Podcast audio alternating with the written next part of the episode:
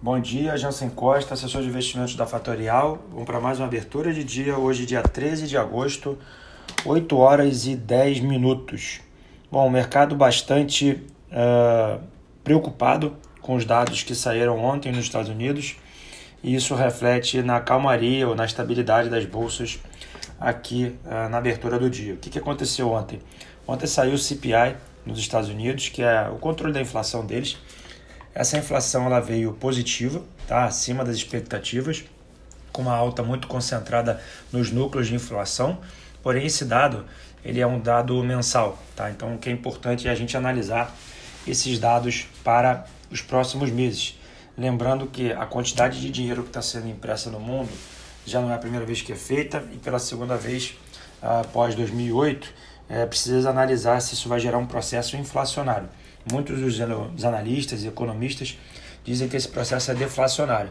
Porém, a gente precisa acompanhar, dado que se mudar essa dinâmica, ou seja, ser, ser inflacionário, a gente precisa uh, analisar e avaliar os novos horizontes que irão acontecer, tá bom? Uh, no campo local, Brasil, a gente teve a saída daqueles dois uh, secretários, uh, principalmente o Salim Matar, uh, e ontem teve uma entrevista entre Paulo, Paulo Guedes, Jair Bolsonaro e os presidentes da Câmara e do Congresso, reforçando aí o teto dos gastos, mostrando um alinhamento e reforçando a tese que nada mudou apesar da saída dessas pessoas. É óbvio que essa narrativa ela vai, vai perdendo força em função da não execução uh, dos processos uh, de privatização e na demora do, dos acontecimentos. A gente precisa acompanhar e precisa ficar atento ao que está acontecendo. E o mercado ele não espera, ele não paga para ver.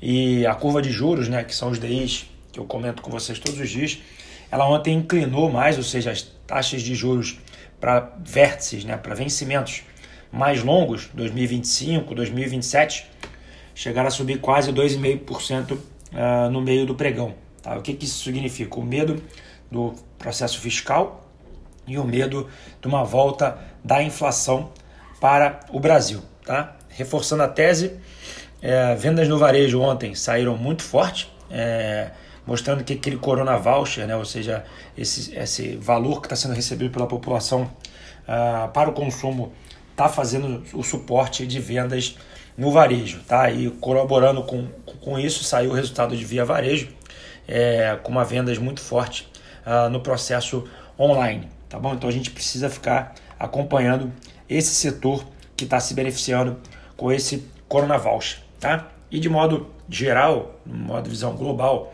eu vejo cada vez mais pessoas uh, com ponto de atenção nas suas, uh, nos seus textos, nas suas, nas suas falas ao longo dos dias esse processo já vem ah, de praticamente 15 dias ah, até hoje, é, e sinais de deteriorização ah, de quadro técnico, ou seja, posições muito alavancadas ou posições de opções uh, no mercados internacionais mostram uh, um esgotamento desse movimento. Tá? A gente precisa ficar de olho.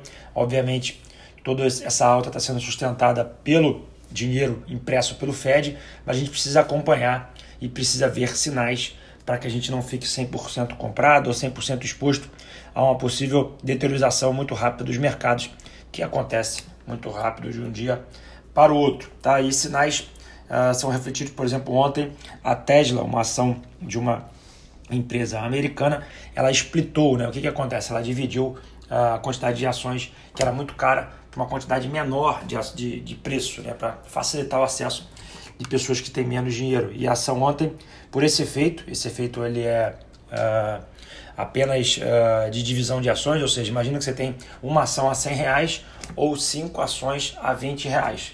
Deveria ser o mesmo preço, mas por esse efeito uh, da entrada de novos entrantes comprando essa ação, a ação subiu 14%. Tá? Efeito semelhante vai acontecer aqui no Brasil para a Raia Drogazil, a ação que, só, que vale 120, 130 reais deve dividir por 5, na verdade será uh, dividida por 5, então a ação vai ficar, entre aspas, mais barata. Então vamos ver se esse efeito acontece aqui no Brasil também. Ok? Saiu resultado de empresas, três empresas chamaram a atenção, Ultrapar com resultado muito ruim, é, precisa ficar de olho se o mercado vai uh, reagir contra esse papel. Lembrando que a gente está com uma posição comprada em BRDT e vendida em Ultrapar, no long short. É, saiu via varejo, que eu comentei, e Mafrig. Tá? Mafrig teve um resultado bastante expressivo, uh, mostrando um aumento da sua lucratividade. Tá? Na agenda de hoje, a gente tem, na parte da manhã, 9h30 da manhã, pedido de seguro-desemprego nos Estados Unidos.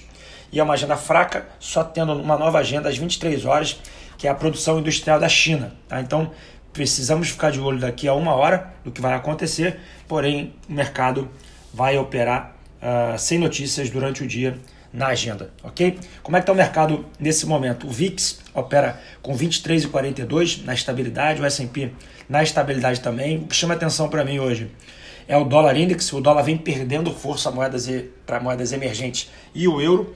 É extremamente relevante esse movimento e a gente não está tendo uma queda do dólar em relação ao real a gente precisa acompanhar porque a gente está se descolando dos outros países.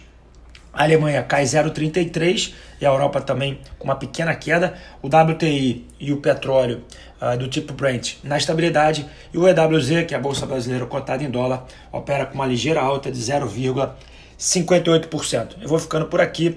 Uh, volto mais tarde no Instagram, jansen.invest ou Fatorial Invest. Um bom dia a todos, uma ótima quinta-feira. Até mais tarde. Tchau, tchau.